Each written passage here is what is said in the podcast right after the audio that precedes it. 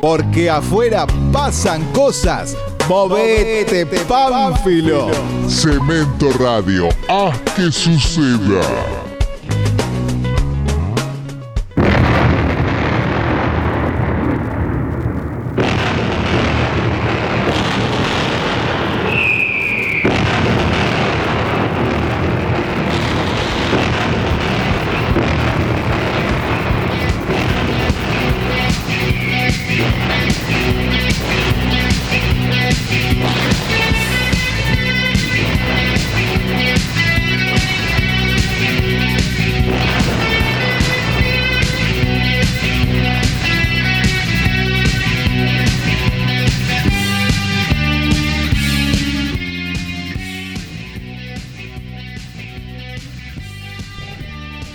Buenas tardes, buenas tardes, esto es Planeta Circular, como está pasando últimamente en enero, con los programas especiales los viernes de 18 a 20 horas por cementoradio.com.ar, si estás viendo la página, si estás en la fanpage, por ahí nos estás viendo con la cámara, si no, podés fijarte ahora, eh, buscas la página en Facebook de Cemento Radio y ahí estamos transmitiendo en vivo.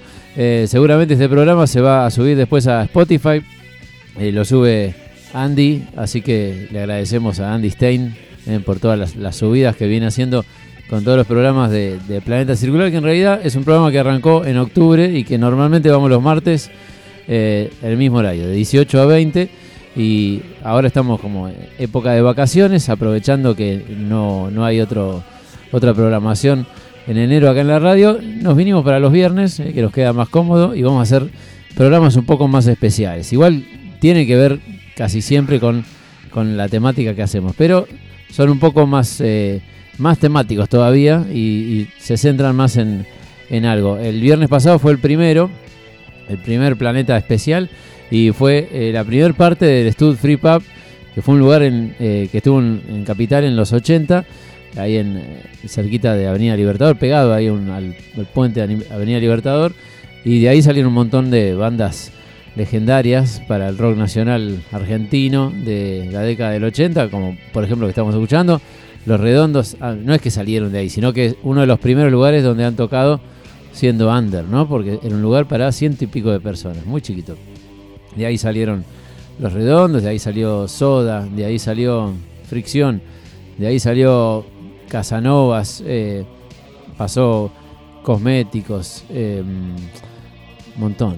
Alfonso se entrega, bueno, montón de bandas que fueron clásicos, que después lo escuchábamos en la radio, si es que tenés una edad más o menos este, cuarentona como yo, pero si no, eh, obviamente podés, podés escucharlo a cualquier edad y saber que hubo un montón de bandas muy buenas de diferentes estilos que han pasado por ciertos lugares, en esa época había pocos uno de esos pocos era Stud Free Pub.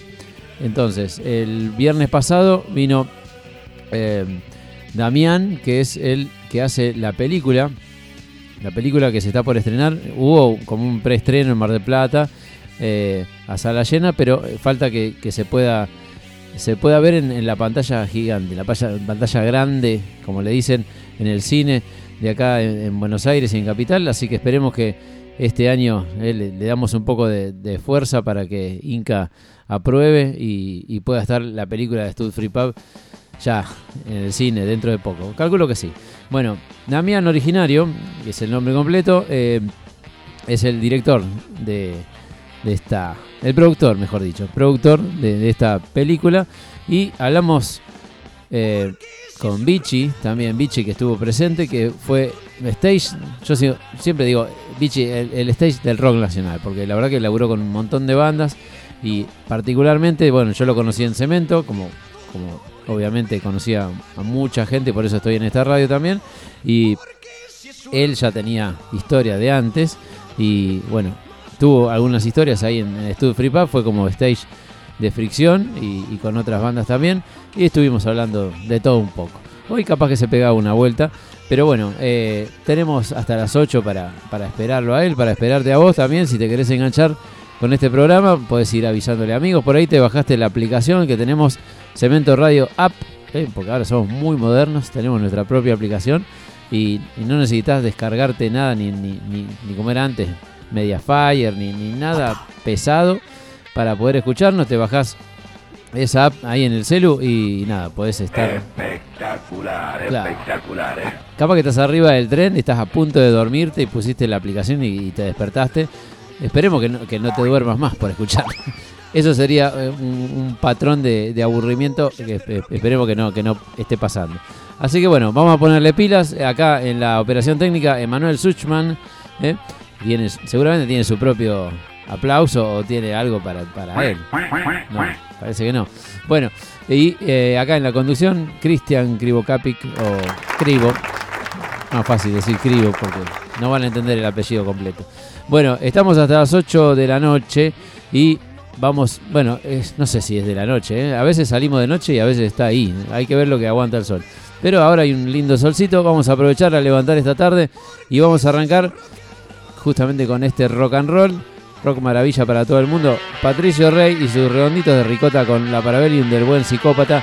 Justamente hoy, cumpleaños de Carlos Solari, más conocido como el Indio, que llegó a los 71 años y lo estamos festejando acá de esta manera, escuchándolo.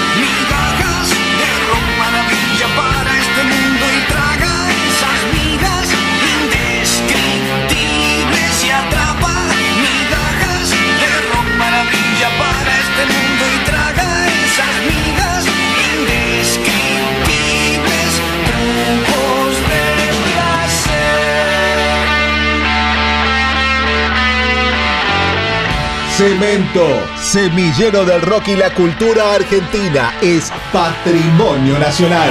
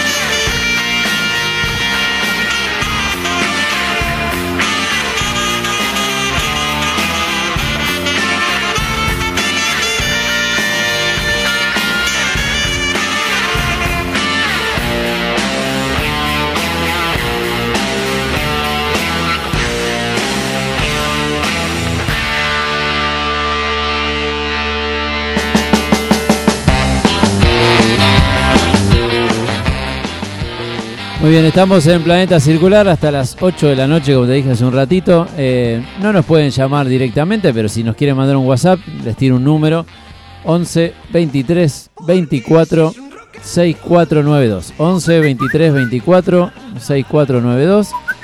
Solamente para WhatsApp, eh, nada de Twitter, nada, nada, nada raro. eh. WhatsApp y listo. Podría ser audio también, no hay problema con eso. Después los pasamos todos. Bueno, em, la semana pasada tuvimos los invitados que te dije. Estaba Vichy y estaba Damián acá en el estudio. Pero por teléfono tuvimos, creo que siete. Llegamos a siete o seis. Bueno, fue el zarpado. Eh, la primera vez que hacemos ocho o nueve notas en un solo programa. Y fue buenísimo. Eh, tuvimos eh, la mayoría de las llamadas en vivo por teléfono y hubo un par que mandaron audios porque se les complicaba este, atender a esa hora. Y, bueno, y quedó buenísimo porque aparte, eh, como estábamos hablando de- del especial de historias y an- anécdotas que pasaron por Stud Free Pub, bueno, había un montón de anécdotas y de músicos que querían hablar, que se acordaban y, y- o sea, todos, vos le decís Stud a un músico ochentoso y te dice, sí, porque ahí arranqué, siempre, seguro tiene alguna historia. Entonces llamamos a todo lo que pudimos y todos tenían una historia. Así que tratamos de meter todo lo que se pudo. Algunos quedaron afuera y esos son los que van a ir hablando en la tarde de hoy. Eh, a ver, por teléfono tuvimos en vivo a, a Estuca de los Violadores, el zorrito Fabián Bonquintiero, que, que vuelve a tocar ahora en, no en Soda, pero en lo que sería este tributo a Soda, porque no estaría Gustavo, pero está Charlie, está Zeta y está Richard Coleman. Eh, y que ha tocado el bajo con Charlie García, ha tocado el bajo con Ratones Paranoicos, con los violadores en una época también tocó teclado, este, cuando grabaron en vivo y Ruidoso 1 ahí en, en obras. Bueno, infinidad de bandas solistas que tuvo y sigue teniendo. Y el zorrito estaba en Uruguay, eh, está, está laburando allá en este verano y nos atendió amablemente contando historias y con la mejor onda. Estuca también, obviamente, estaba acá, pero también contó que, que los viola tocó dos o tres veces. Y eh, también estuvo hablando con nosotros Fernando Zamalea, que también fue batero de, Charlie, también fue batero de, Clap. eh, y de Clap también habl- habló Diego Frenkel, que después de Clap hizo La Portuaria. Bueno, en Zamalea también, bueno, eh, si no me equivoco, también estuvo con los Kuriaki. eh, estuvo con un montón, un montón. Pero mm, también con, con Gustavo Cerati. Y la verdad es que eh, estuvo con Fricción y con Fricción tocó justamente ahí. Eh, Fricción tocó con, con dos formaciones diferentes. Una de las formaciones que tocó ahí era Cristian Basso en el bajo, que después fue parte de Clap y de la Portuaria. Eh, Fernando Zamalea en, la batería.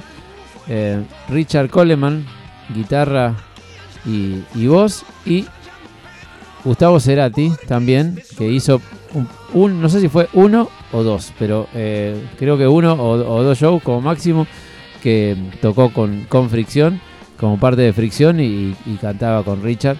Y bueno, eh, por suerte hay un registro en video en YouTube que lo pueden buscar. Yo la semana pasada lo había compartido ahí en, en mi Facebook, ahí en Cribo Products, y lo pueden ver muy fácil. Así que eh, capaz que después si se escucha bien quizás podamos pasar.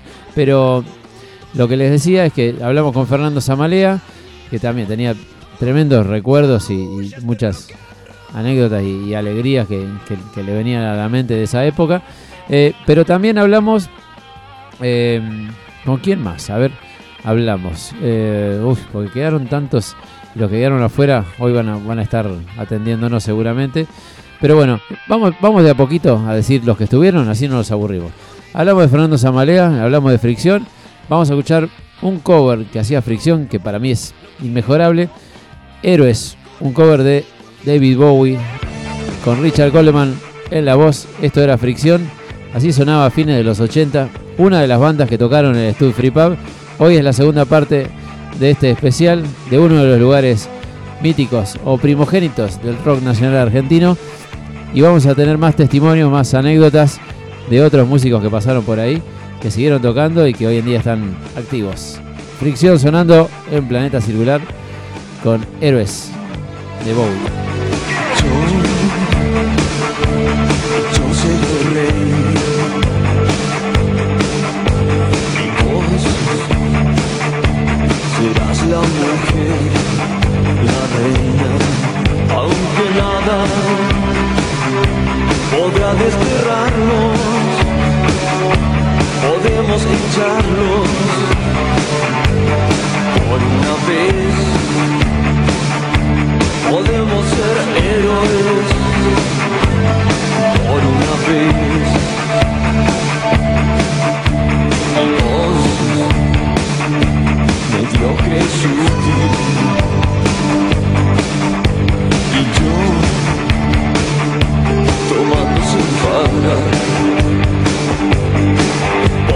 Amantes no más y eso es todo solo jugar. Aunque nada nos mantendrá juntos podemos echarlos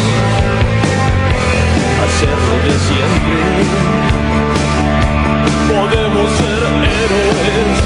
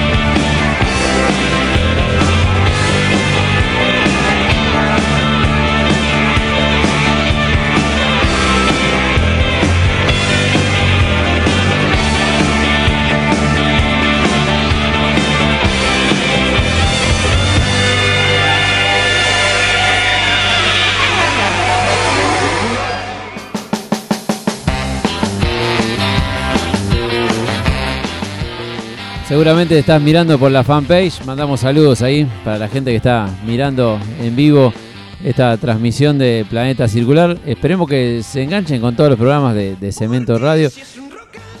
Ojo, estamos en verano, están casi todos de vacaciones, por ahí decís, bueno, ¿qué programa? Lo que pasa que eh, hay una música enlatada que ya está programada para todo el mes. Pero bueno, de a poquito podés ir descubriendo, así como descubriste el planeta circular en el día de hoy, o por ahí lo venís escuchando desde octubre. Bueno, eh, podés descubrir otros programas que hay también, y eh, todos van subiéndose a Spotify, así que solamente tenés que saber el nombre del programa que querés buscar y listo. Pero bueno, eh, si te gustó este, te quedaste con ganas y decís, oh, vamos, quiero seguir escuchando, a ver qué onda. Bueno, te subís a Spotify, buscas ahí Planeta Circular o Cemento Radio directamente y ahí te van a, a saltar todos los programas.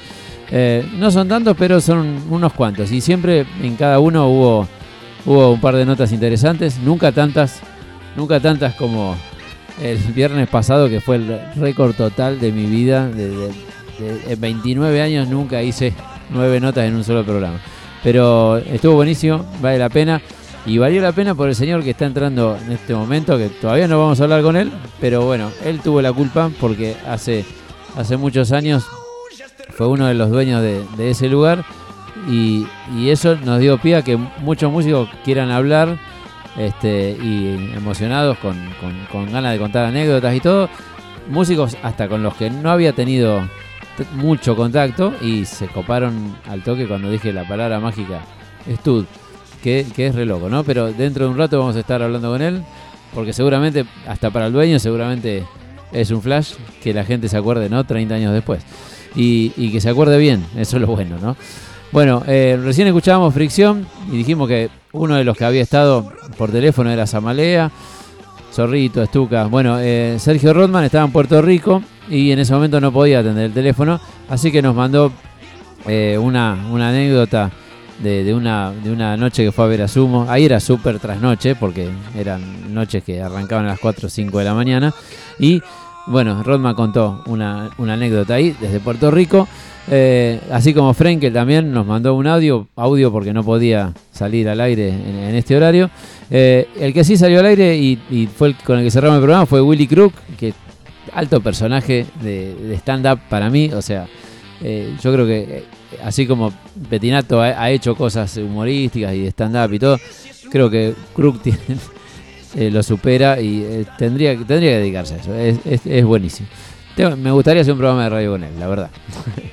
Vamos a planteárselo algún día. Bueno, ahora aprovechamos que lo tenemos acá en Buenos Aires, porque estuvo viviendo en, Córdoba.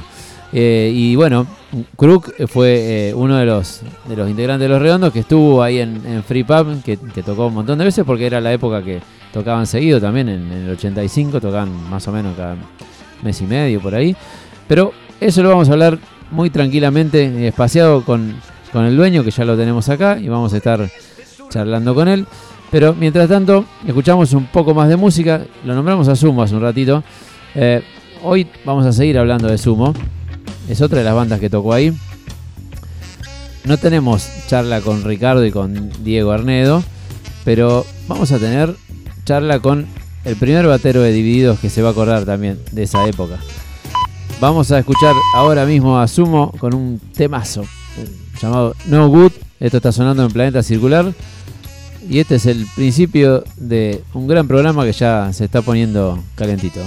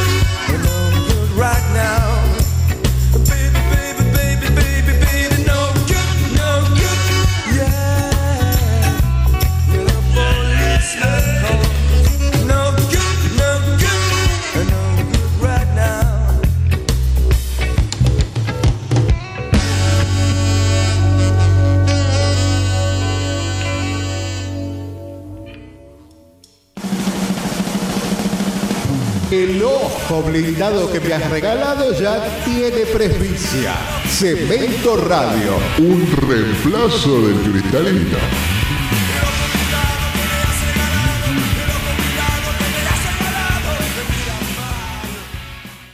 Espacio Publicitario. Es la hora 18, 34 minutos.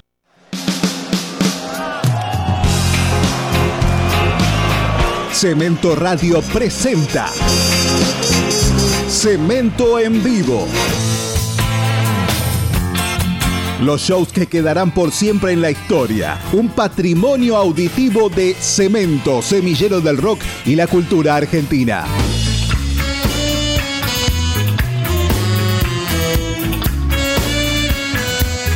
Sábado 23 horas de Argentina. Repite domingo 19 horas de Argentina. Solo por Cemento Radio.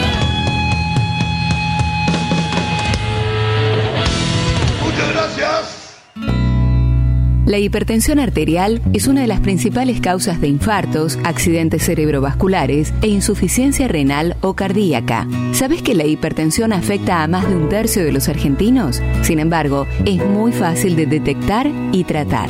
Dejar de fumar, hacer ejercicio y comer sano son las tres claves para prevenir la hipertensión y vivir mejor. Vos podés combatir la hipertensión. Ministerio de Salud. Presidencia de la Nación.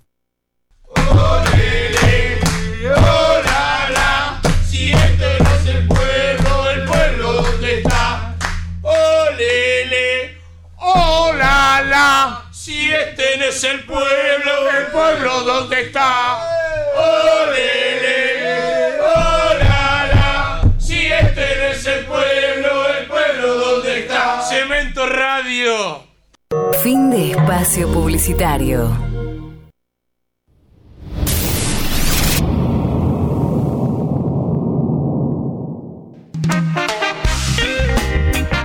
Estás en Cemento Radio, la nostalgia del futuro.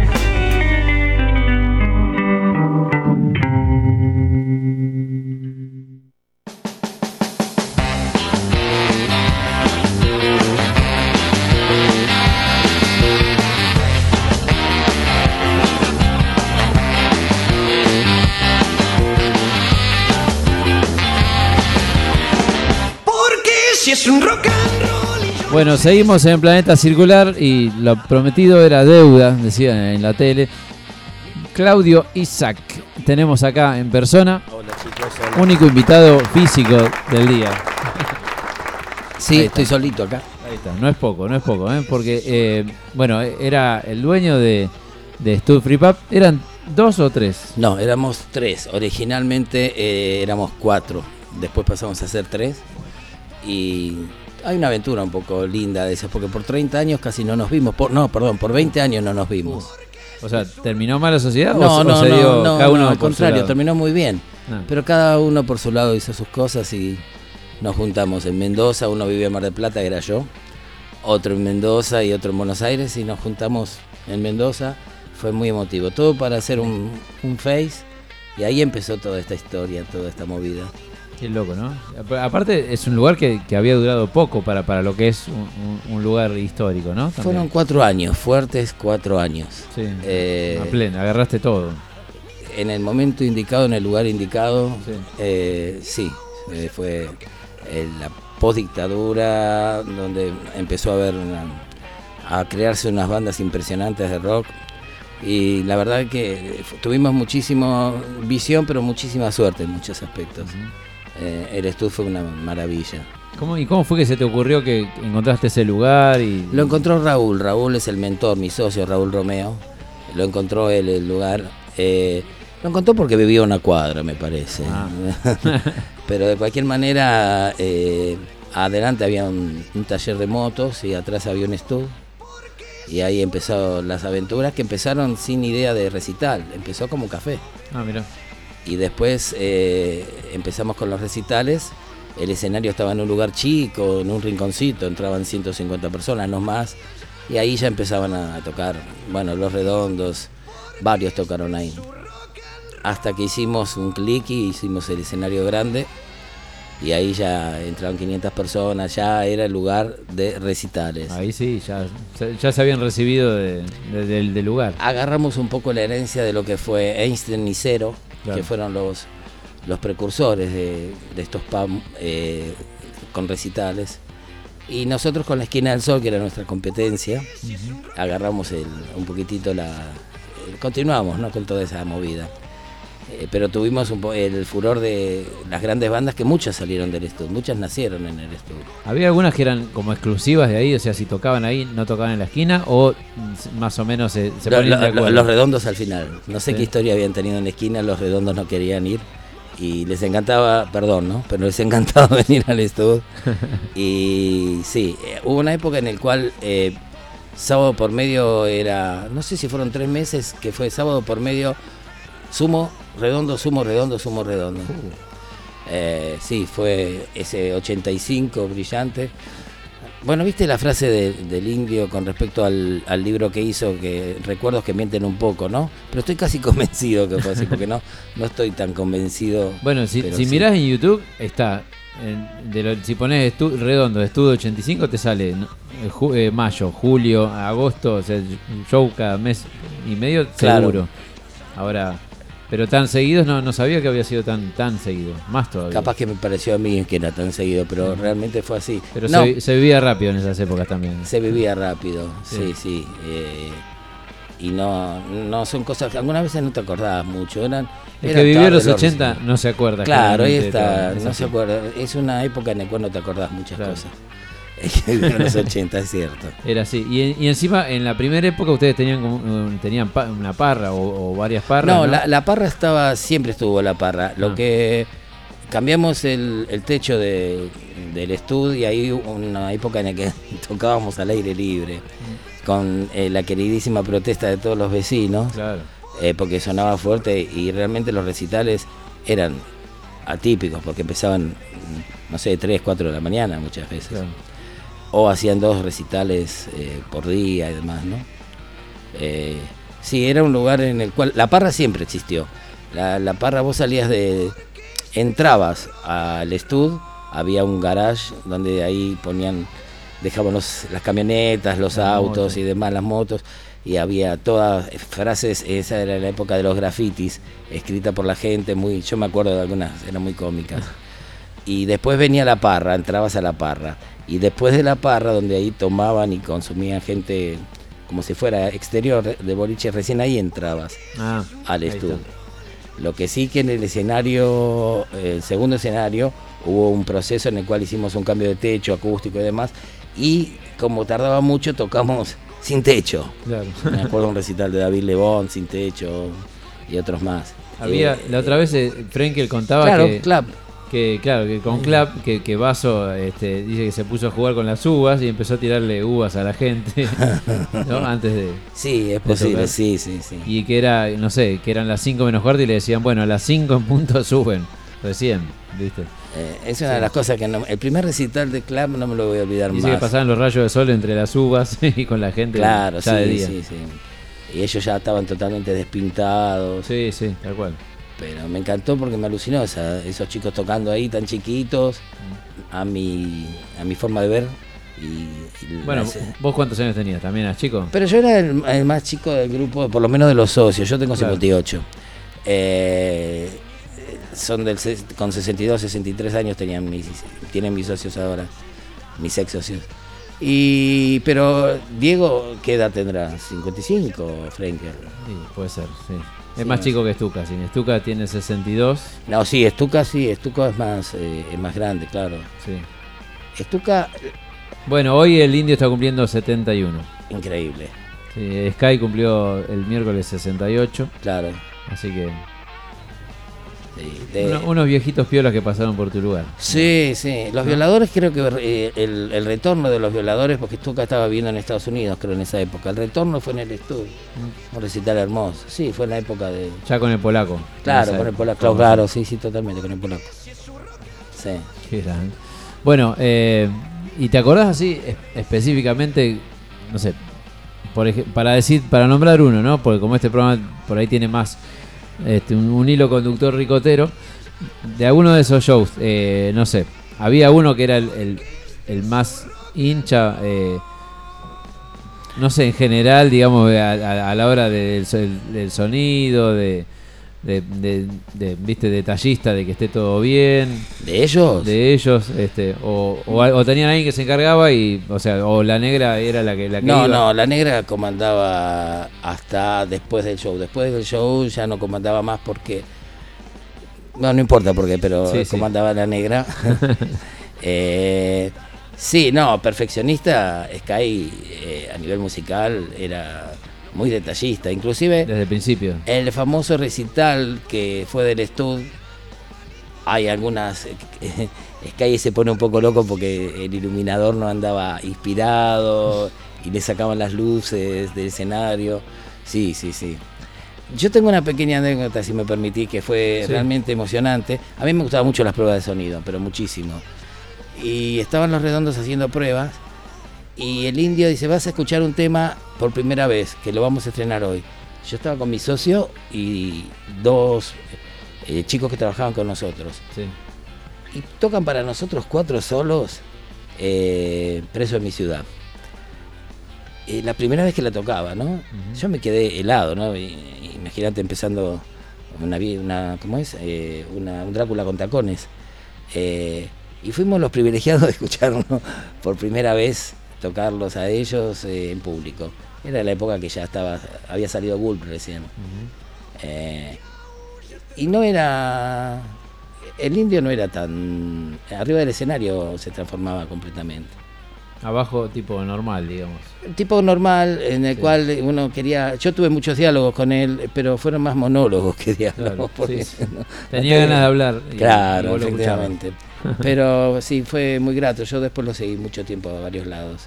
Eh, se creó una linda amistad. Es, es una lástima después lo que pasó, pero no importa. Son, Pero bueno, la, la masividad tam- también tiene esos, esos riesgos, ¿viste? Sí, Que totalmente, sí, sí, totalmente. creo que a, a nadie se le escapan esas cosas, ¿viste? Pero ¿viste? nos puede pasar a cualquiera.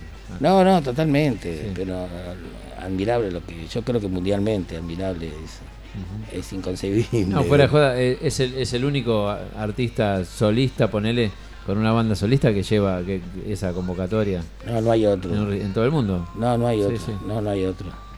No, sí, yo estuve en Olavarría y Sí. no, no, es inconcebible. No, no, no, no tiene nombre, eso es una maravilla ver todo, todas las hordas.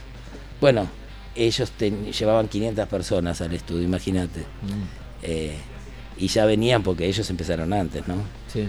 Eh, y ahí empezás, es como que vas creciendo junto con ellos, te sentís, muchos, toda la banda que estaba con ellos, que Mufercho, que todos esos los chicos que estaban en- eh, tocando con ellos arriba del escenario antes de que fueran redondos, eh, vieron cómo iba creciendo todo y todos los que éramos espectadores también fuimos creciendo y nos sentimos parte, hasta te digo, me siento ricotero y no hice nada, me siento ricotero y no hice nada más que verlos. Y que tocaron, iban a Pero- porcentaje de puerta inclusive. Es cierto, eh, eh, porque sos ricotero de la primera época. Es que sí, sí, sí. Sí, sí. Eh, también me costó el cambio de cuando empezaron con el sampler, como a todos, Claro. y después me empezó a gustar. Eh, el proceso de todos lo viví como cualquiera, ¿no? Pero Pero ya se veía, ¿no? O sea, es una banda que, que llegaba, tocaba y vos decías, estos, o sea, ya, ya, ya eran, ya se lo veía como tenía aires de grosso, ¿no? sí, sí, pero eh, No podía fallar. muy distinto a todo lo demás, muy distinto. Vos lo veías y decías. Tenían bien claro lo que querían y... Sí, en ¿no? esa época estaba, bueno, estaba Fargo en la guitarra, estaba el Piojo Ábalos en la batería, eh, Willy, el gran Willy, el saxo, yo le decía el saxo sucio porque me encantaba cómo sonaba ese saxo de Lo Willy. podemos llamar a Tito si querés. ¿A ¿Eh? Fargo? ¿A Sí. Tito sí. está en la película Tito, y nos trajo unas fotos ¿Lo divinas. hacemos hablar? A vos te va a atender. Mm, Sí, sí, cómo no, va a ser un placer. Eh, eh, después, eh, ¿qué me falta? Bueno, obviamente Semilla. Eh, y el trío. El trío. Indio Sky y La Negra. Y Willy que estaba por ahí también. Willy Crook, ¿No? sí. Sí, Sí, sí, sí. el saxo sucio le decía yo, Sí, sí. Eh, porque me encantaba, sí, sí. Realmente me hacía reír Willy. Sí, era tremendo. tremendo. Creo que él tenía sí. una banda antes, comida china o algo así que se llamaba. No, puede ser, puede ser. Eh, me parece. Comida china eh, existía, ahora no, no me acuerdo si era justo la de él, pero puede ser, ¿eh? Puede ser. A mí me parece que sí. Eh, bueno, después verlo, todo lo que hizo, no lo volví a ver a Willy, porque el día que lo filmaron para la película que está, eh, yo no estuve ese día. Me hubiese encantado verlo. Bueno, Eh, lo llamamos y nos juntamos con Tito y con Willy un día y, Sí, pero cómo no. y, se- y seguimos haciendo en vivo. Bueno, ¿te parece recordar de esa época cómo sonaba? ¿Eh? Sonaba hermoso. Vamos, vamos para atrás. ¿Cuántos años pasaron? Eh, y 30 y- 35, Más o menos. 35 años. Ay, me está doliendo la espalda mientras te lo digo. Es bastante. Ti- ti- 35. Tira al ciático al decirlo. Tira al ciático. Vamos a escuchar eh, Patricio Rey, sus redonditos de ricota, cuando tocaban en Stud Free Pub, esto es en, los- en los 80, 85 creo que exacto. No sé el mes que sería este show, porque es uno de los shows que se pueden encontrar en YouTube.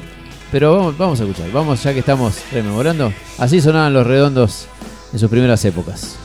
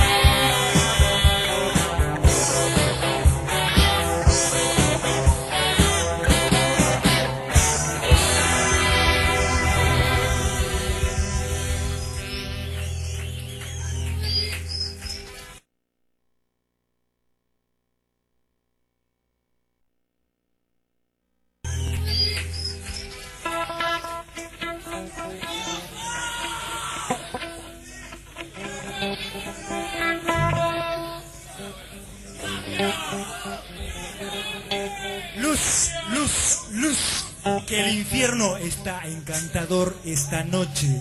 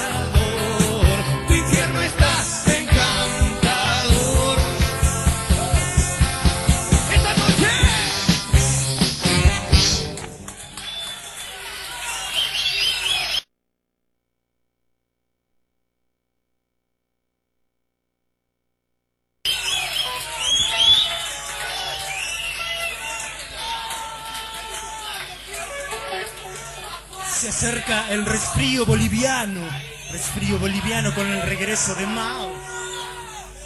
Estamos escuchando Los Redondos. Así sonaban en el Stud Free Pub.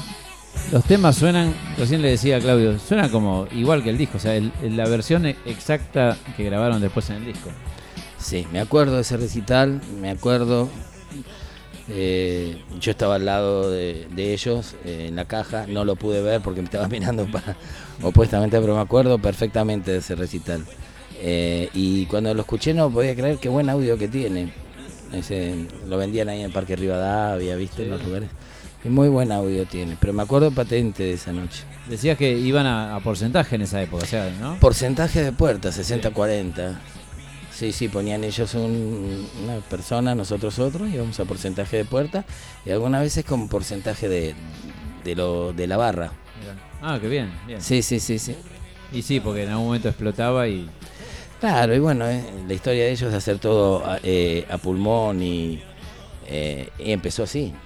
Empezó así, ¿no? De a poquito, a poquito. Bueno, recién contabas, porque hay, cosas que se cuentan fuera del aire que, están buenísimas y, son ricas para, para contar después. Pero, bueno, vos estuviste con ellos desde el principio, pero volverte a encontrar con ellos, ¿qué, qué, te produjo? Por ejemplo, como contabas recién, eh, cuando tuviste que volver a hacer contacto con el indio y intentar, bueno, eh, la locura de armar una película, ¿no? De, de este lugar.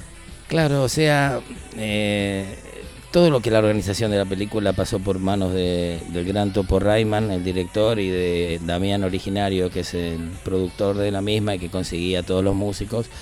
Pero bueno, eh, hay que entender que las circunstancias del indio, en el sentido de que eh, está excluido un poquitito en, en su refugio, es difícil contactarlo.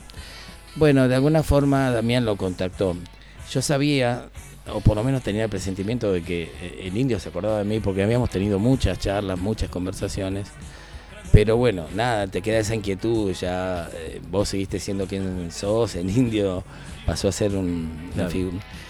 Y me quedé con la duda de todo eso, hasta que, bueno, no sé cómo llegó Damián originario al indio y el indio me mandó un video eh, para la película, hablando maravillas del, del estudio y recordándose muchas cosas que, eh, que pasó conmigo, ¿no? Que estuvimos juntos.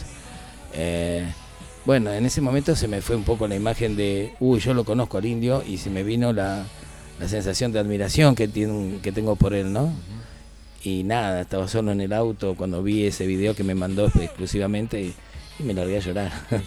y me largué a llorar y me emocionó mucho porque lo personalizó, porque agarró un micrófono, se lo grabó él solo, averiguó mi celular y me lo mandó y fue como muy, Ah, muy tremendo. conmovedor, fue muy conmovedor, fue muy fuerte, demasiado fuerte. O sea, le, le- le- le llegaste a, a mover algo que hizo que él te busque a vos. Claro, bueno, sí, eh, eh, ay, es muy fuerte lo que decís. claro. Sonó Es muy- medio- Claro, no, es muy fuerte lo que decís, pero pasa que fue una época eh, mu- muy linda de ellos que podían, o sea, estar cerca de la gente. Ahora después se le volvió muy difícil. Y ellos les gustaba estar cerca de la gente, de su Vos- público. Vos estuviste en, en- oliste lo que, lo que fue la esencia, digamos, de, de la banda, ¿no? El crecimiento ya de la banda como redondos, ¿no? Eh, como redondos, cantante el indio y, y- y no como una especie de, como era al principio. Que era más eh, actoral. ¿no? Actoral, que subían a cantar, que estaba, bueno, Muffer, Cho Smith, todos. eh, Sims, que eh, Sims, bueno, ha, ha cantado con ellos, ha, ha tenido sus diálogos en el estudio también. ¿Tenían, tenían las coristas también o no? Ya no. No, no, no, no, no. Ya, ya era la banda tocando Ya solamente. era la banda tocando. No, me acuerdo que cuando... Como quinteto, ¿no? Claro, como quinteto. O sea, Fargo, Piojo, Semilla, eh, sexteto, tomando sexteto. Eh, Willy en el saxo. Ahí. Y, y- y Sky con el, con el indio, sexteto era. Y cuando grabaron eh, Super Lógico con los coros que está Claudia Puyó en el coro del Super Lógico. Eh, muy lindo, muy lindo. Claro, porque fue en la época del estudio que lanzaron Gulp, su primera obra. Su primer disco, su primer eh, bebé. Y ya y, y ahí ya empezaban a sonar en la radio, ahí ya sonaban, en- recién arrancaba Rock and Pop y, y empezaban, Empezaban a a sonar. sonar, ahí. en la radio. Ya había- hubo un par de demos que ellos habían puesto eh, antes, entre ellos estaba Super Lógico. Yo los conocí a ellos antes del estudio, inclusive escuchándolos en una radio y yo no sabía que eran los redondos, simplemente me gustó el tema. Mira. Y después los escuché en mi negocio cantando Super Lógico y dije, ah, eran ellos. Eh, y no sé qué otro tema más eh, eh, que habían mandado para que se escuche por radio. Hay unas grabaciones de, de inéditas, ¿no? De, de- de temas que no llegaron a grabar en disco que, que están, ¿no? Hay muchas, hay muchas ahí. que están en el CD del estudio, hay muchas anteriores. Temas que son, eh, eh, bueno, blues del noticiero, hay un, un montón que son eh, brillantes. Bueno, eh, Esta misma. Esta misma es eh, la de Vivi, ¿no? Viviteras creo que es la que canta. Eh, eh, sí, Me- mamá alemana, sí, mi mamá alemana. La primera vez que, que el indio deja cantar a alguien que no sea él. Fue la primera, hasta que después cuando solista estuvo con, con la coreuta con la que está trabajando ella, él, Sí. pero creo que es la primera, cantando. Ahora, pará, eh, te- ahora tengo una duda. Vivi Telas, eh, ¿no grabó después con Los Intocables? Claro. Sí, ¿no? Sí, sí, es, sí. Es ella. Es ella, sí, sí. Sí, sí, sí, sí. Porque bueno, ha- yo había... me- ¿sabes que me confundo siempre? La- la- tengo esta duda, eh, mundial. Eh, la, la chica que cantaba con los brujos en el primer disco y la que cantaba con los intocables. Siempre me, me confundo los, los nombres. Bueno. Por ahí eh, te acordás vos y... No, no, no, le estás pidiendo a la persona equivocada que se acuerde algo. Pero de cualquier manera, siempre había rotaciones. eh, eh, de repente yo era chico y había visto por primera vez a Rinaldo Raffanelli tocando en un escenario con Sui Generis y de repente lo veo con Alfonso se entrega. eh, y después lo vi en otras bandas más y hacían la rotación estuvo siempre de, de todos los músicos. Hoy vamos a estar hablando con Sergio Cabrera, cantante de, de El- Alfonso sí, Centrea. sí, sí, Así eh, no te vayas porque ahora lo vamos a llamar en un ratito y vamos a, a charlar con él. Sí, sí, me acuerdo bien de ese RCN con, ¿cómo se llama? Barrio Chino. Alfonso se entrega, hay una anécdota linda en el estudio. ¿eh? Ellos fueron los anteúltimos que tocaron en el estudio. Y el último era eh, libre, gratuita, entrada para los músicos. Tocaron Charlie, David, casi te formo a Cerú Girán de vuelta, todos gratis para despedir al estudio. Pero el anteúltimo fueron los Alfonso, con Dani Morano, con Sergio. Eh, fue muy lindo. Dani Morano es el mismo de que... Del de- tren, del tren, de Dani. de la, de la radio no. Sí. De radio Disney, no. Ese es otro. No. No, era el que hacía el tren fantasma. el, eh, Sí. Daniel Morano era. Era El una- programa que dijo Estuca que, que él escuchaba y que ahí Claro. arrancó. Claro, bueno, Daniel Sí. Morano y con Sergio y Rino y. No me acuerdo, bueno, ahora no me acuerdo los nombres de los demás. Eh, tocaron varias veces Alfonso se entrega. Es el primer, es la primera banda que eh, Rey Blanco que escuché yo. Nacional, bueno, después y Sumo. Sumo y Los abuelos llegaron a hacer un par de temas también. Sí, pero no tocaron en el estudio los abuelos. Chalamán, to- ah, no llegaron a tocar ahí, mirá. No, vinieron todos. Sí. Venían como invitados, pero no, no, no cantaron, no tocaron. Y era muy lindo escuchar el Rey Blanco, o sea, viste, a partir de conocer a The Police y después conocer a todos estos chicos Claro. haciendo a ese Rey y a Luca, que tengo, no sé, me saco el sombrero ante la banda esa, de Sí. Sumo, fue una banda impresionante. Te- tenemos tanto para llamar y para, para hablar que no sé por dónde empezar. Pero vamos a hacer una cosa, vamos, vamos a subir un poquitito y nos tiramos a la pileta. Ahora vamos a hacer tres llamados, a ver a quién, quién atiende primero y, y seguimos con estas anécdotas. ¿Te parece? Sí, correcto. Dale. su- Super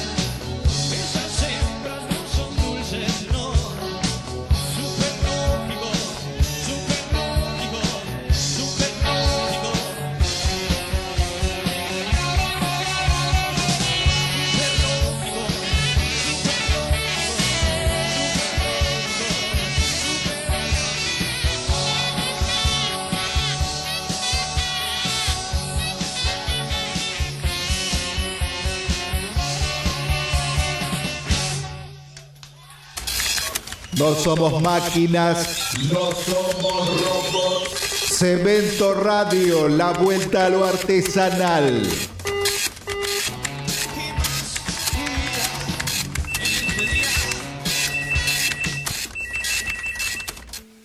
Espacio Publicitario. Es la hora 19, 12 minutos.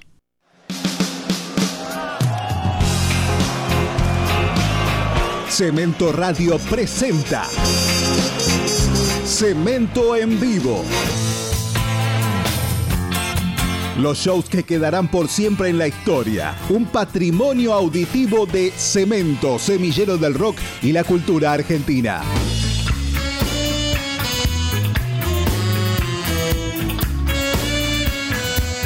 Sábado 23 horas de Argentina. Repite domingo 19 horas de Argentina. Solo por Cemento Radio.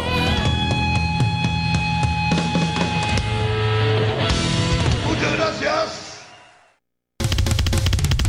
Pánfilo, papa frita. ¿Te resistís a ser penetrado? ¡Resistí! Cemento Radio. Hace que suceda, che. ¡Resistí! Bueno, esta es nuestra oficina. No sé, contame un poco de vos. ¿Equipo? No me digas que sos gallina. No, no, fútbol no, cero. Amo el squash. Ah, no, yo de deporte acuático nada. ¿Un matecito? No, no tomo mate, pero un té de aranda no te acepto. ¿El vestido lo ves? Blanco y dorado. Uy, yo azul y negro. ¿Vacaciones? Bahía. Amo Bahía, lindas garotas. No, Bahía Blanca decía. Aprender a dialogar es aprender a respetar las diferencias. Dialoguemos. www.dialoguemos.org. Es un mensaje del Consejo Publicitario Argentino. Yo también. Yo también. Yo también. Yo también. Yo también. Yo también. Yo también. Yo también. Yo también. Yo también. Detener al VIH es posible si vos decís yo también. Súmate a Fundación Huésped donando desde un peso por día. Llama al 011-6776-6464 o ingresa a yotambien.org.ar y pongamos fin a la epidemia. Yo también. El vencedor de una batalla no es quien da un buen consejo, sino quien asume la responsabilidad de su ejecución y ordena que se cumpla. Entre la multitud de pareceres que se escucha a menudo puede existir una opinión acertada, pero hay que saber escogerla y ponerla en práctica, porque la cuestión no queda resuelta después de dar la orden. Esa no señala más que el comienzo. Hay que velar por la ejecución de las órdenes como un deber insoslayable y de la responsabilidad personal. Un éxito no se produce solo dando buenos consejos. Cemento, vencedor de mil batallas. 19 años siempre en la lucha. Fin de espacio publicitario.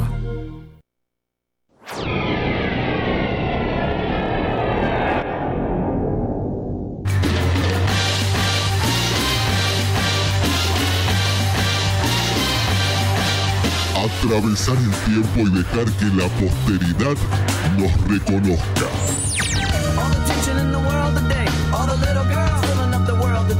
Cemento, la nostalgia del futuro.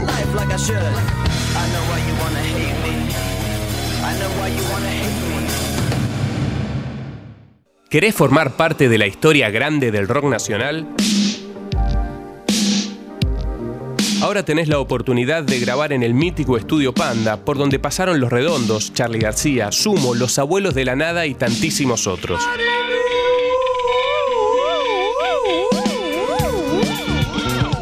Aprovecha y consulta por la promo para Banda Sander. Entra a estudiopanda.com o comunicate al 15 34 91 7922. Estudio Panda, más de 40 años en el rock nacional.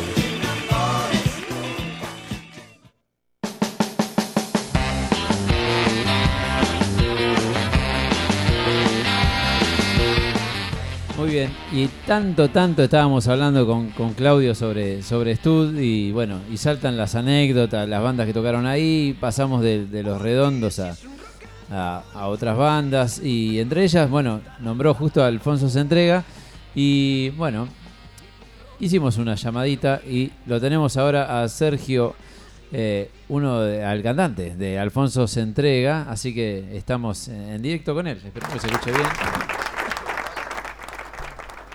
A ver, ¿ahí se escucha bien? ¿Se oye bien?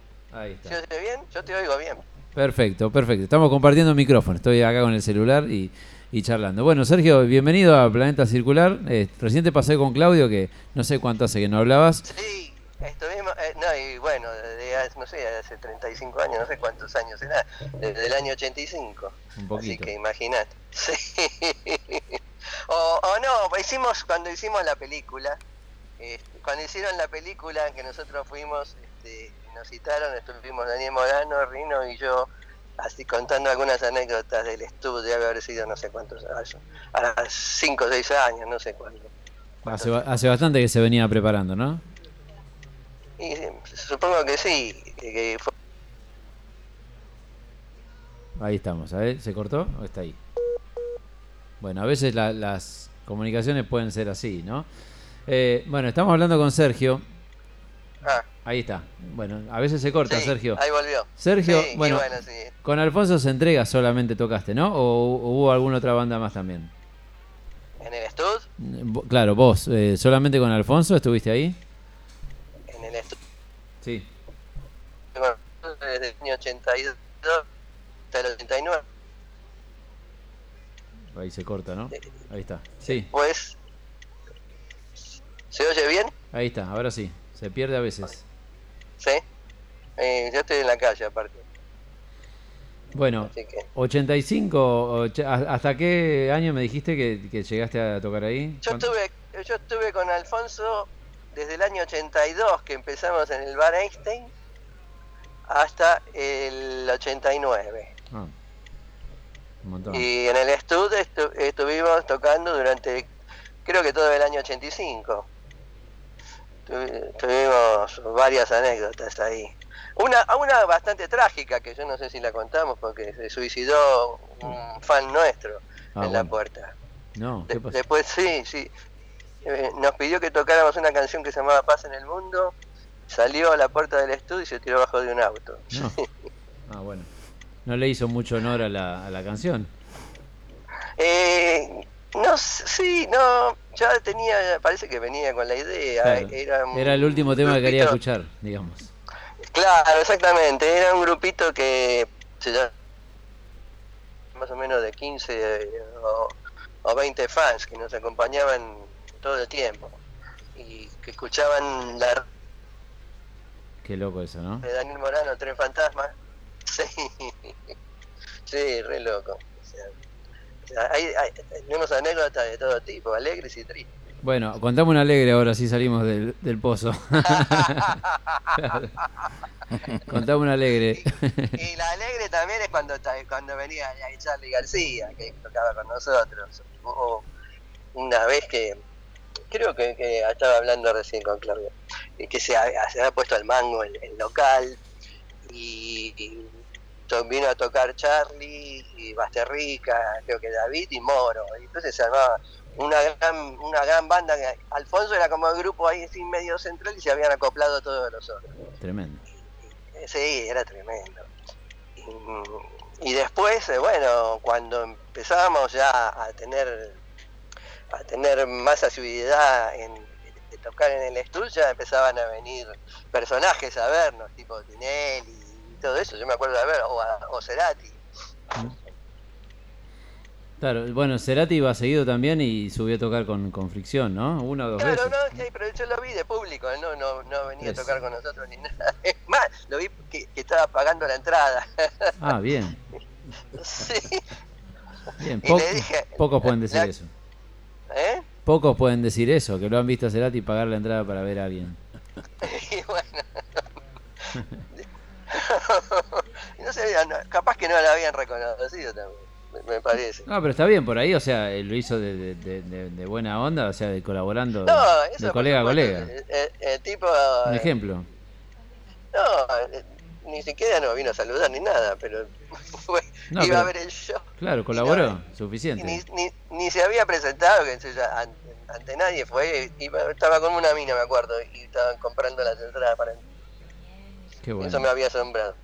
Bueno, la vida eh, discográfica de Alfonso fue uno o fueron dos discos? ¿Cómo, Son cómo? dos, son dos discos. Ujú.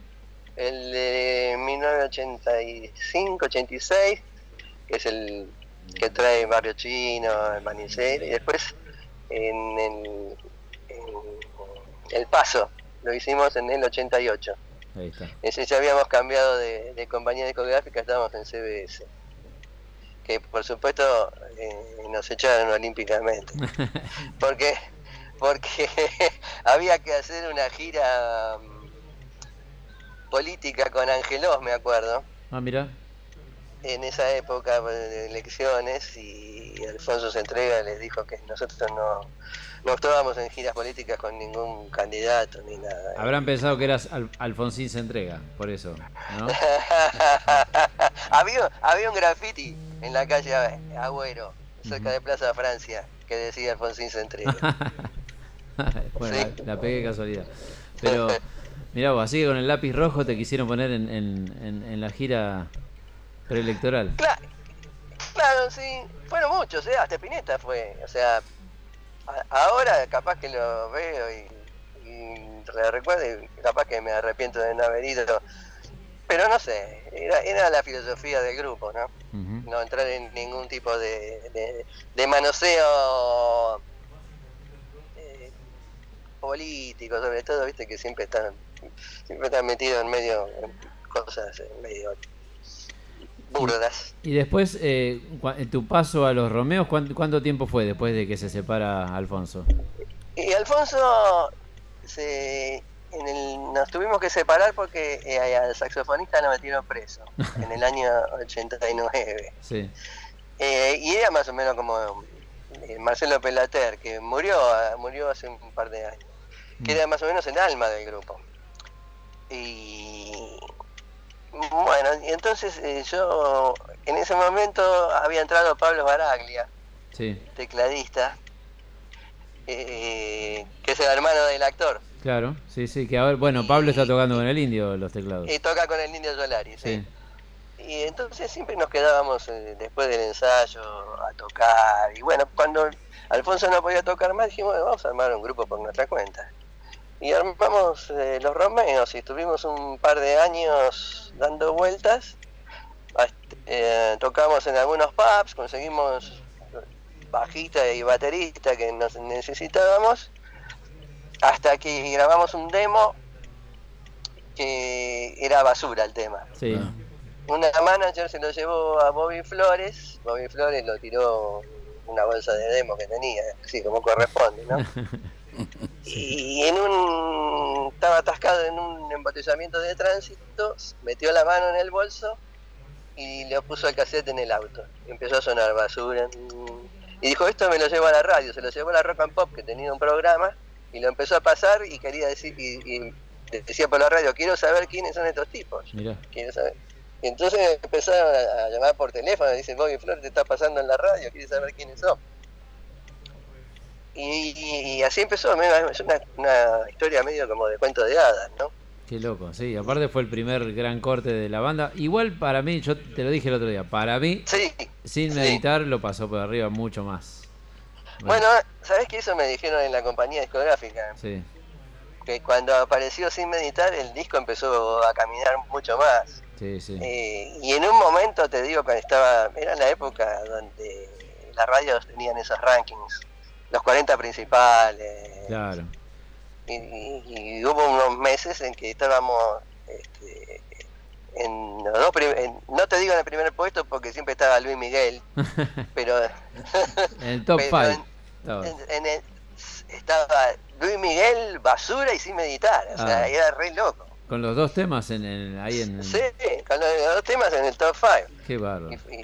Sí, era tremendo. Lo que pasa que es uno es la antítesis del otro, porque basura es, es para pelearte con alguien, cuando, o ya te peleaste con alguien, y sin meditar es volverle a tirar onda, ¿no? Y, Claro. y, y es, y es volver a conquistarla, una cosa Sí, así. hay- es una del, del mal amor y otra del bueno, digamos. Claro. Pero los Romeos nos llamábamos así porque hacíamos canciones de amor y cuando haces canciones de amor aparecen las, las dos aristas, Ah, digamos. tal ¿no? cual, sí. Amor y desamor van, van de la mano, es así. Claro, sí. Ahí, hablamos. Hola. Hola. Sí. No, pero ¿no estaba Serrano también? No. Hola. Yo no oigo si me están hablando. Acá pre- me pregunta Claudio si estaba Serrano también. Morano, Serrano. Serrano, no, no sé. No, Ah, Serrano no. Vos, pará, ¿está el perro viejo está diciendo vos? Sí. No, eh, Estoy confundido. claro. No, el, el Serrano estaba con los Deca y bueno, Sí. y había arrancado con todos tus muertos en esa época. Ah, claro. Eran sí, los muertos. Sí, sí, sí. Con sí, Roda. No, el que, volvió, el que volvió a tocar con, con los Romeos fue Pelater cuando salió de la, de la cárcel. Mm. Porque, claro. ¿Qué pasó? ¿Por qué cayó? ¿Se puede saber o...? Sí, sí, cayó porque no fue culpa de él, eh, era el hermano, lo confundieron con el hermano, que Uh. no sé si le había ven- vendido algo de porro a un menor o algo así, y, Y la ligó él, pobre, ¿no? y, y cayó él y no dijo nada, o sea, se la bancó dos años. No, Sí, no, por, por no, por no decir que era el hermano, digamos, o sea que le debe bastante, ¿no? Sí, sí, ¿qué te parece? Bueno, Sí. entonces entra Pablo Esbaraglia, arman los Romeos y bueno, en un momento... Y los Romeos, bueno, el Basura pegó, fue un hitazo. Pegó, nos- nos contrató Telefe y, y fuimos. eh, to- habíamos tocado en cinco pubs y, al sexto show ya estábamos tocando con Simple Red en obras. Ah, tremendo. Ah, después, después nos mandaron de gira con Durán Durán. Claro. Hicimos Córdoba, Tucumán y Rosario con, con los Durán. Y de ese año hicimos dos River con Madonna. Ah, bueno. Ahí. Sí, y, y de- al verano hicimos un Vélez con Whitney Houston. Ya está. Así. Y después de eso dijiste, bueno, claro. Tremendo, Así que, tremendo. y todo eso, bueno, tiempo. todo eso fue, fue de la mano de basura. te digo. Sí. Así, Sí. y entonces vos le debes a Bobby lo mismo que, que el, que, que el otro le debe al hermano, más o menos. más o menos. ¿No?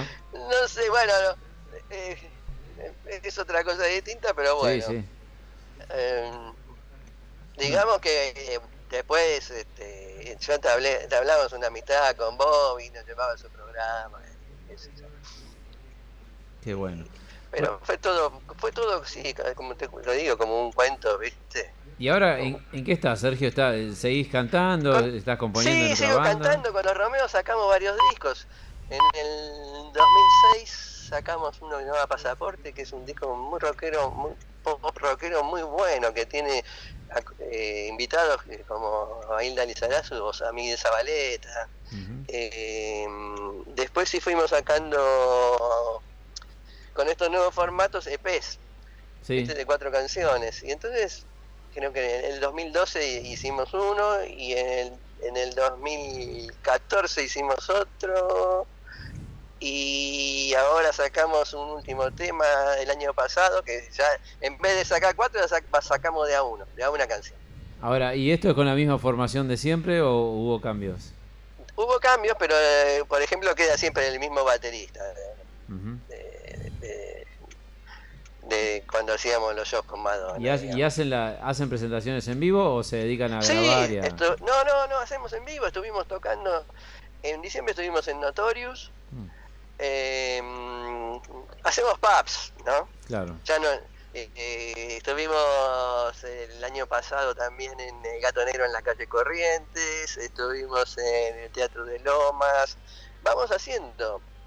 Ahora estamos, justo en enero estamos de vacaciones, pero en marzo empezamos de vuelta a, a- a recorrer. Está buenísimo. Eso, sí, está bueno. Está buenísimo y hay un montón de gente que por ahí no, no se entera, ¿viste? O, o gente nueva que por ahí se, se perdió todo toda esta, esta, esta, estas bandas de los 80, de los 90, de- del 2000, pero que Claro, ya venían de yo antes. y- toco, yo toco todos los temas cuando hacemos los shows y los voy, voy haciendo como una especie de, de rememoranza de, o vicisitudes de un grupo de rock. Entonces empiezo con Barrio Chino, tocamos el Manicero, vamos contando las anécdotas de cuando Qué tocamos bueno. con Madonna, la, la de Bobby Flores con Basura, la de Sin Meditar, o sea, y a través del show vamos contando todo eso como si fuera un reality también, ¿no? Es buenísimo. Y eso a la gente le encanta y me parece muy, eh, sale muy divertido. De Manicero un temazo. Bueno, me, me estaba diciendo Claudio, ¿no? Habla, acá lo tenemos a Claudia. Podés hablar tranquila. Sí. Habla, habla fuerte así te escucha bien Sergio. Pero bueno, de, que también, bueno, mezclaban con, con algo de reggae también ustedes y este, Sí. una de las primeras bandas ahí en, en esa época, ¿no? Y empezamos con el Rey y el Escallo, creo que fuimos uno de los primeros. Sí, y incluso no sé si antes que Sumo o a la, misma, a la par que Sumo. A la par, dice Claudio. Ahora, pero también estaba la, la, la Harlingham Reggae Band. La. Harley Reggae Band, que nos fuimos a, a hacer una gira con ellos a Trenquelauquen. Y después tocamos con Sumo en el Teatro Bambalinas en San Telmo. Ahí está. Así que éramos medio compinches entre, entre los dos grupos. Y Willy también, Willy Krug había estado también tocando con, con la Harlingham an- antes de, antes de los redondos. Eso no me acuerdo. Sí, la otra Me lo- acuerdo de haberlo visto en algún show nuestro, eso sí. Pero no, no, no, no me acuerdo, me acuerdo más de Petinato. ahí, Sí, Willy aparte, decía que iba, iba cantando porque eh, iba caminando porque vivía cerca de ahí, entonces andaba siempre por el estudio. Ah, porque me acuerdo que Luca y, se, y se odiaban con Petinato. Lo, lo odiaban. Sí, se peleaban todo el tiempo. Es más, a, a piña. Yo me acuerdo en el Teatro de Bambalinas se escuchaban las trompadas en el camarín del lado. Era bravo, era bravo. Bueno, Sergio, eh, vamos a escuchar ahora algo de Alfonso y algo de, de Romeos, así le, le damos un, un matiz sonoro. Bueno, ¿Sí? dale. Bueno, te mando un abrazo Sí. e- enorme y, y bueno, gracias por, por participar de las anécdotas de estudio y todo eso. Y acá Claudio también. Hola, contento. me cortó todo lo que dijiste. No, no, no, te, Bueno, agradecía, te, te agradecía por haber participado. por haberme llamado y bueno, y un saludo a todos los que los oyen y toda la audiencia y Ahí está. Buenísimo. Bueno, se corta a veces. Arrancamos con Barrio Sí, Chino. bueno. Ahí está. Gracias, Sergio. Te mando un abrazo grande. ¿eh? Alfonso se entrega sonando en Planeta Circular y después le pegamos los Romeos. Todo en la misma voz de Sergio Cabrera.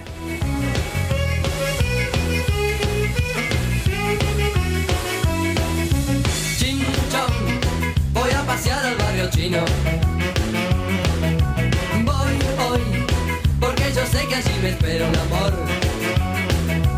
Sus ojos finos brillan como el cielo, sus manos suaves parecen terciopelo. Es una geisha, es una geisha, mi amor.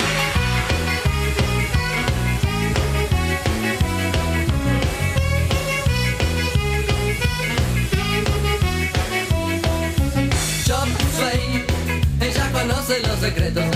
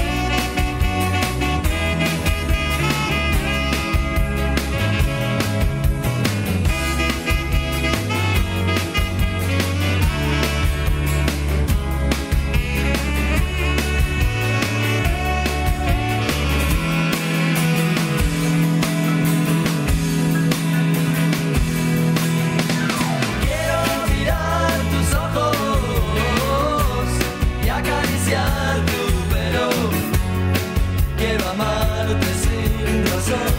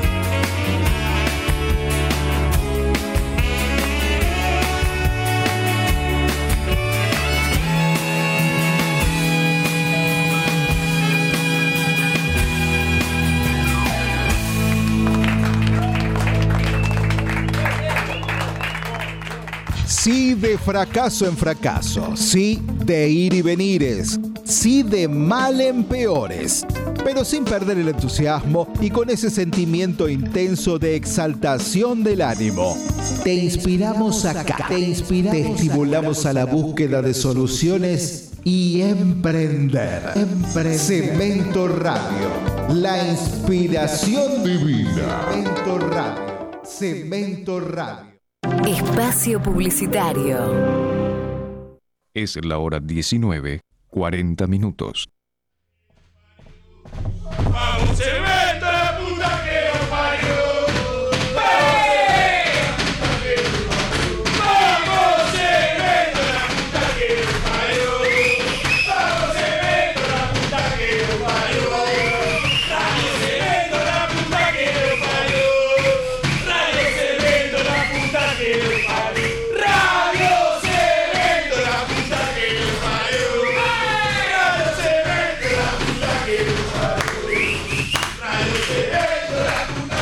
¿Sos idiota o te haces?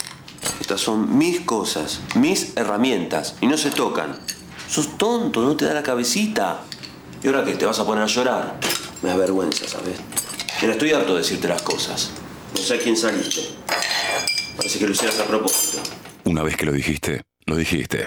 El maltrato verbal también es violencia. Escúchate. Es un mensaje del Consejo Publicitario Argentino. Para mayor información, visita www.escuchate.org.ar.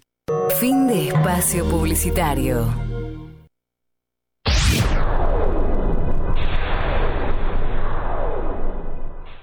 Si sos un adicto a vivir, una seta, un fakir, un monje y te resistís a que te penetre, que no te agarren, resistí, porque vuelven los días divertidos.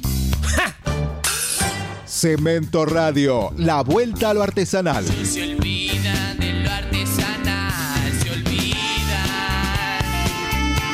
de lo artesanal.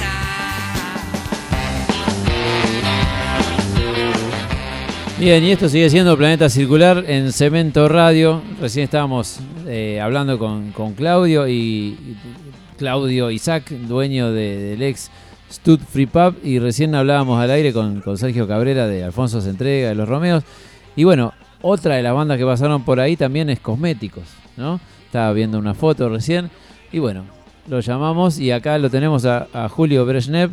Así que le damos la bienvenida. Julio, espero que se escuche bien, porque esto es llamada en vivo. Bienvenido al planeta. ¿Cómo va? ¿Cómo va? Sí, sí, un poquito entrecortado, pero, pero bueno, acá, a, tra- a través de los, de, los, de los años, de los lustros, se- seguimos acá conectados. Claro, siete, siete lustros te mandaste, ¿eh? Este, pero este, está buenísimo que, bueno, que todos sigamos en esto, ¿no? Que ustedes, o sea, yo no. Digamos que yo solamente le doy la difusión a lo que hicieron ustedes hace 30 años y, y está buenísimo que, ¿no? Que vuelvan las anécdotas y me imagino que todo el mundo tiene buenos recuerdos de esa época. Ahí está. Bueno, menos WhatsApp, que en esa época no existía, ¿no? Ahí está. Ahí está. Sí, sí, total. Nos hace pasar los únicos celulares que la otra vez le, le decía al topo de los pericos, los únicos celulares que conocía en esa época no eran justamente estos, eran, eran los de la policía a la salida de, de los lugares. Pero bueno, ahora a veces nos hacen malas pasadas estas llamadas de WhatsApp, pero vamos a, a intentar hablar de, de las, las anécdotas de esa época. Sí, a, a mí eh, eh, este, este tipo de, de problemas de comunicación me hacen pensar cuando uno ve esas películas que eran, o sea, que son en el futuro, pero que tienen como defectos, ¿viste? Y, y la vida e- es, es así, defectuosa, ¿viste? Y los accidentes ocurren, así que, qué sé yo, me parece que es- está bien que así sea, ¿no? No, no podemos estar en un mundo perfecto. No, Ni hoy, ni, as- ni hace 30 años tampoco, ¿no? Seguro.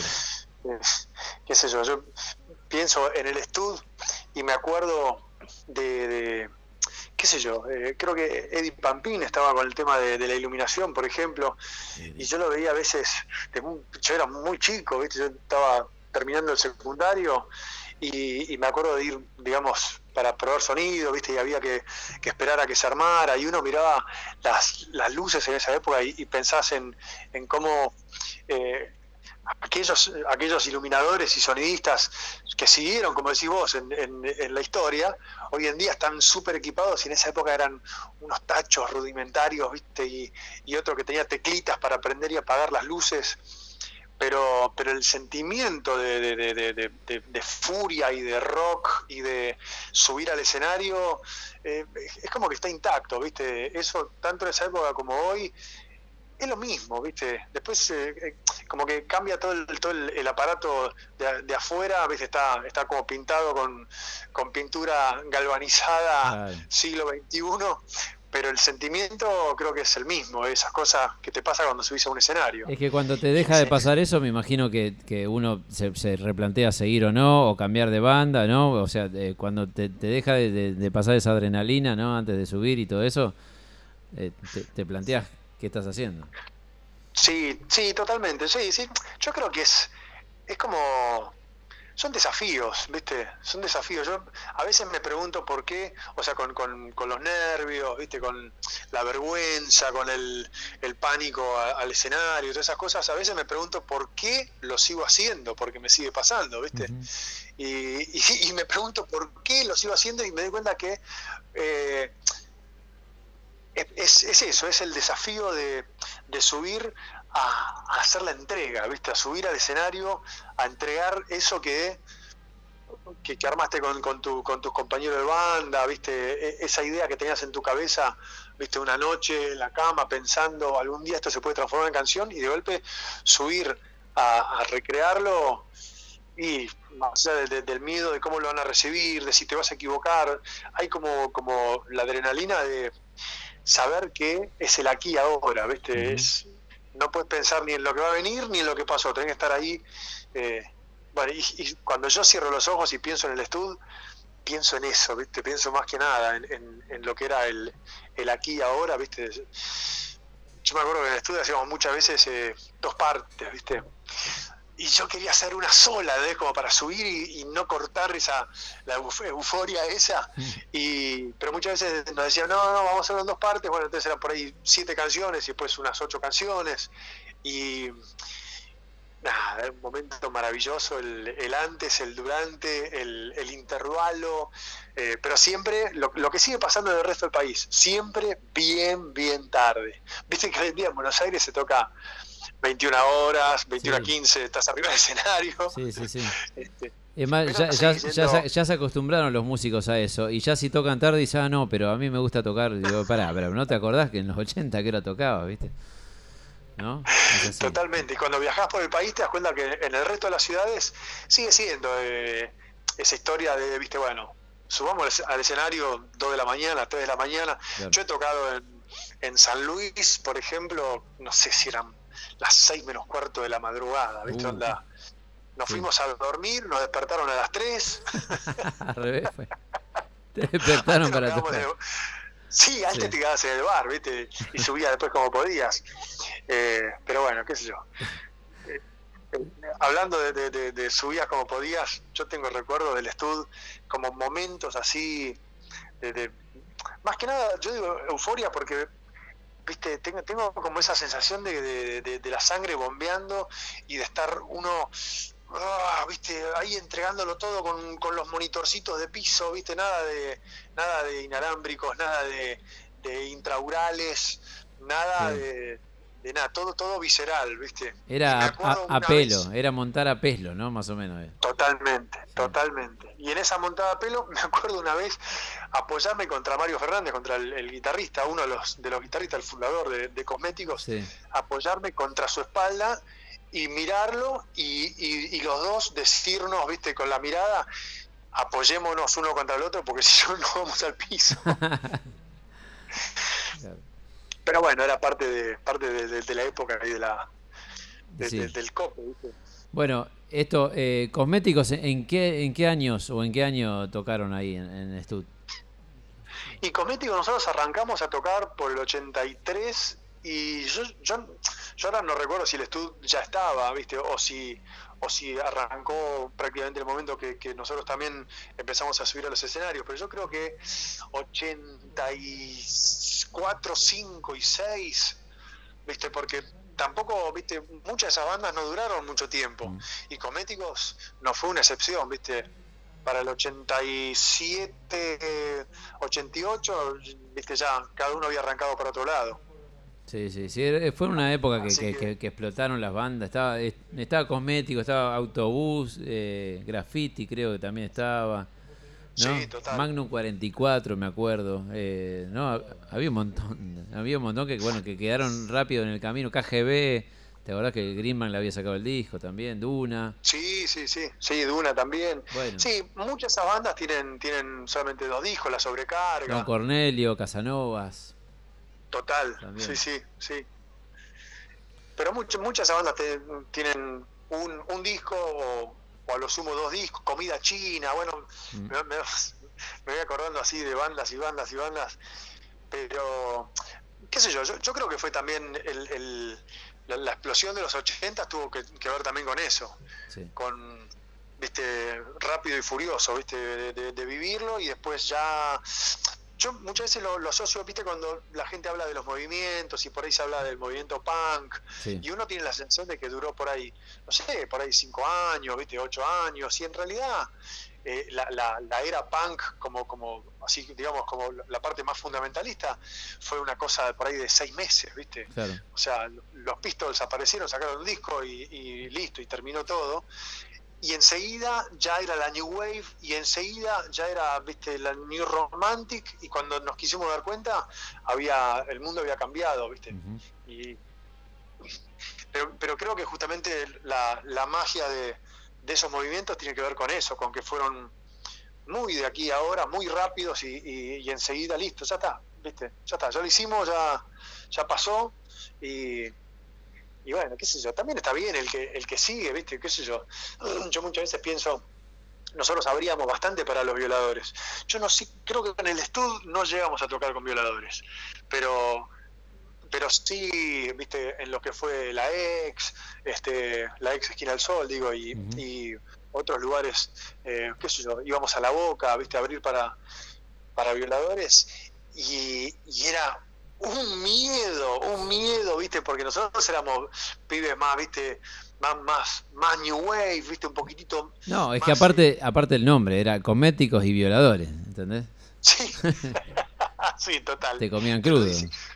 Pero, pero eso también nos, nos hizo subir al escenario y pensar, viste, que éramos los Clash, no que Claro. éramos, viste, Sí, sí, no sí. sé, eh, los Cars, viste, sino que, era, que éramos como maduros. Y eso hizo que los discos de cosméticos incluso yo pienso que no, no le hacen justicia. Y por ahí muchas bandas de esa época, por viste por, por el desconocimiento a la hora de grabar y eso, eh, muchas de esas bandas en vivo tenían una fuerza y un rock que después en los discos se puso como más plástico, viste.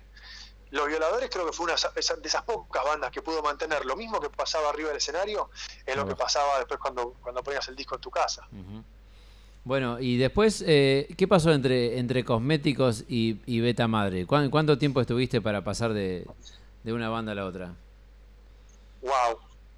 Eh, y de todo, de todo. Eso fue, o sea, yo me, me bajé de los cosméticos en el 88 y, y entré en Betamadre, que ya estaba, viste, ya era como un proto Betamadre, como una especie de, viste, pibes que estaban juntos con ese mismo nombre, pero haciendo otra cosa, en el 98. Así que pasaron 10 años montón.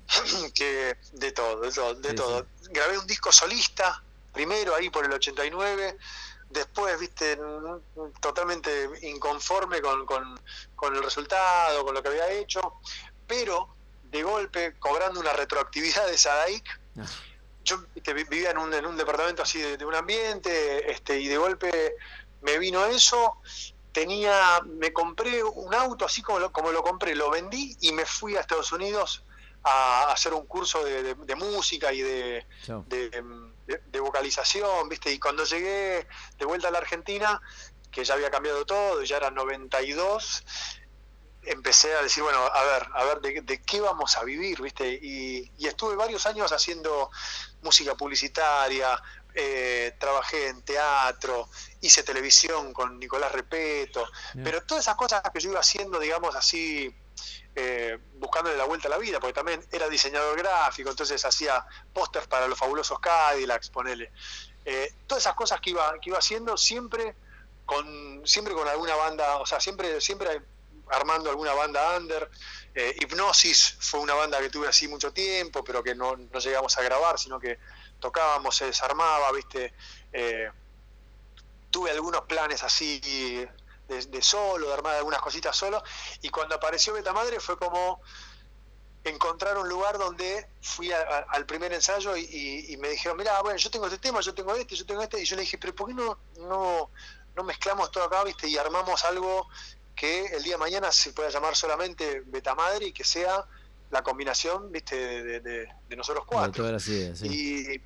Y, y tal cual, viste, es como que fue, fue un, yo creo que fue un, un lindo camino en el sentido de haber pegado en una banda como fue Cosméticos, que recorrimos toda la Argentina, viste, una NAM se transformó en un, en un hit, viste, así radial que nos llevó por todo el país firmando autógrafos, bajando los bondis, viste, Con, e- con ese tema nos vamos a ir. Ahora lo vamos a poner de fondo.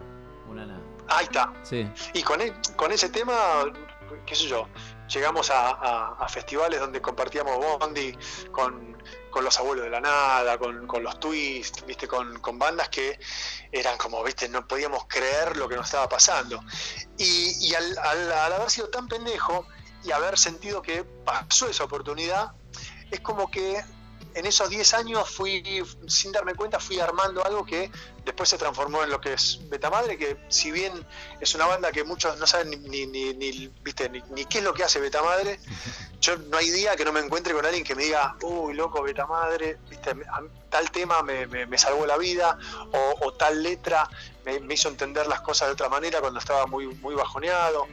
Entonces es como que yo encontré un lugar donde pasé de, de una bandita de rock divertida, viste, explosiva, a, a hacer una música muy profunda y muy del alma y que me salvó a mí y que seguramente, viste, Y salvó a alguien más, seguro. a varios, sí, sí, a través de estos 20 años. Bueno, y también 20 años hiciste hiciste radio. ¿Seguís haciendo? ¿Sos, sos- sos colega todavía o no? ¿O solamente te quedaste con la música? Me bajé también de la radio hace, hace varios años, nos íbamos justo a México con, con Betamadre y, y estaba en la Rock and Pop que como que volvía a arrancar y yo pensé, viste, no puedo eh, no estar cuando están arrancando y me bajé en ese momento y, y ya no, no volví a hacer radio. Pero hice, estuve en Kabul desde que Kabul arrancó hasta que cerró, que fue, viste, una radio súper emblemática también de Greenbank, donde, bueno, descubrimos, qué sé yo, desde Franz Ferdinand hasta los- Arctic Monkeys, ¿viste? Sí, sí. Es como, para mí hay, hay un antes y un después. Todo lo que se venía. Pero bueno, Sí. Kabul es, es muy como Betamadre, ¿viste? Que muchos dicen, ¿qué? ¿Qué es eso? ¿Kabul? ¿Qué era? Claro. este, pero, pero para los que, ¿viste? Para los que somos amantes de, de la música y de lo alternativo, ¿viste? Eh, nos, nos marcó y a mí me encantó ser parte de eso. Y después de eso pasé a la Rock and Pop. Y en la Rock and Pop debe haber estado unos siete años. No, pero ahora ya no. ¿Qué sé yo? Ojalá, ojalá viste, este año darme algún, algún podcast, alguna cosita así por ahí más, más rudimentaria, ¿viste? Como para, para despuntar el, el vicio de la radio que es hermoso. Seguro, seguro. Eso no, no, no, no- no se termina nunca, ¿viste? Así que, bueno, ya haremos algo juntos. ¿Eh? ¿Quién te dice? Bueno, Julio, ¿por qué no? te Y- mando... Y el día de mañana terminaremos como, viste, el, ¿cómo dice? Bob Dylan o Elvis Costello, viste, que tienen su programita de radio Claro. en algún lugar. Esa onda. Buenísimo, te mando un abrazo enorme porque justo estamos con los últimos minutos del programa, pero bueno, fue, fue exquisita la nota, así que bueno, gracias acá, lo, lo tengo a Claudio al lado, no me deja mentir. Y te manda Mandale, un abrazo, un abrazo grandote a, a Claudio y, y, bueno, nada, y, felicitaciones a todos los que se pusieron a hacer un documental, sé que estuvo en Mar del Plata, este, y, y bueno, y, siempre, siempre está bueno, viste, reflotar esas cosas del pasado porque así sabemos hacia dónde vamos y si vemos de dónde venimos, ¿no? Tal cual. Bueno, me quedo con esa frase. Cerramos con eso. ¿Qué te parece? Sí, señor. bueno, gracias Julio. Muchas gracias. Nos vamos con una na, ¿eh? ¿Qué te parece? Pero totalmente, sí, señor, claro. Abrazo grande, ¿eh? Abrazo.